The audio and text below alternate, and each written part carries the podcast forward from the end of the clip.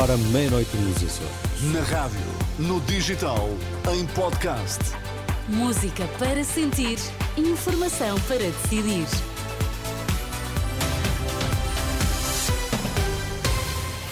Notícias na Renascença, destaques a esta hora. Da América Guiar pede soluções para os problemas dos portugueses até às eleições de 10 de março.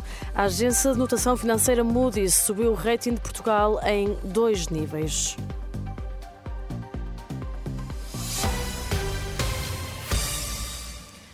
Preciso resolver os problemas dos portugueses até às eleições de 10 de março, alerta deixado por Dom Américo Aguiar à margem de uma vigília em defesa do Serviço Nacional de Saúde. O cardeal afirma que a operação influencer não pode ser motivo para desviar as atenções dos assuntos que afetam os portugueses. Tenho muita pena se andarmos até 10 de março a discutir os casos ou o caso eu acho que é importante, até 10 de março, discutirmos os problemas dos portugueses e discutirmos as soluções que cada partido tem para Portugal e para os portugueses. Porque era importante que, quando chegámos a uma eleição, cada um de nós não votasse na cara da pessoa que é simpática, naquilo que aconteceu não sei onde, não sei quando, mas não. Cada um de nós votasse na escolha de um projeto para Portugal. O cardeal Dom Américo Aguiar apela, por isso, aos sindicatos dos médicos e ao governo que cheguem a um acordo.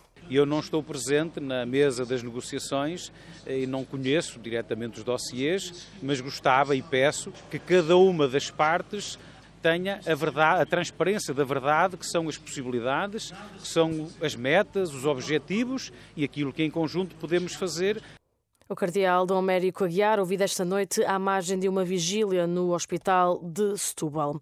É o melhor registro desde 2011. A agência de notação financeira Moody's subiu o rating de Portugal e pela primeira vez a avaliação de risco da dívida portuguesa é melhor do que a de Espanha. Uma avaliação com perspectiva estável, no entender da agência, que destaca os efeitos positivos no médio prazo de uma série de reformas económicas e orçamentais e o fortalecimento do setor bancário. Num comunicado, o, Ministério das o Ministro das Finanças, Fernando Medina, diz ser uma excelente notícia para o país e um abrir de portas de um conjunto de investidores à dívida pública portuguesa. O Presidente do Supremo Tribunal não terá sido informado pela Procuradoria-Geral da República da investigação a António Costa. Segundo a SIC, Henrique Araújo só soube do inquérito autónomo ao Primeiro-Ministro no dia 7, dia em que a Procuradoria-Geral da República divulgou um comunicado sobre a Operação Influencer. Nas três semanas desde que foi aberto o inquérito, até ser conhecido publicamente, nada foi dito ao juiz conselheiro que preside ao Supremo. Contactado pela Renascença, o Gabinete de Comunicação do Supremo não prestou qualquer declaração. Após 40 anos, os sócios do Porto acordaram para a vida. São declarações de Frederico Varandas, o presidente do Sporting, à entrada para um jantar com sócios em Leiria, a propósito dos incidentes na Assembleia Geral do Futebol Clube do Porto.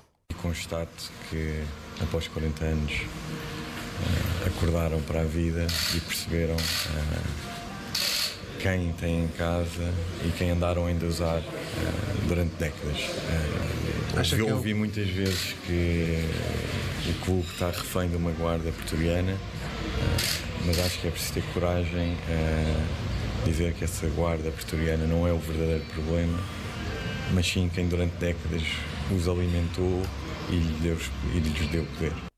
Declarações de Frederico Varandas, o presidente do Sporting, a propósito dos incidentes desta semana na Assembleia Geral do Futebol Clube do Porto. No plano internacional, 40 caminhões de ajuda humanitária entraram na faixa de Gaza esta sexta-feira pela passagem fronteiriça de Rafah, que liga o território ao Egito. Em sentido contrário, saíram 30 palestinianos feridos para tratamento nos Emirados, Emirados Árabes Unidos.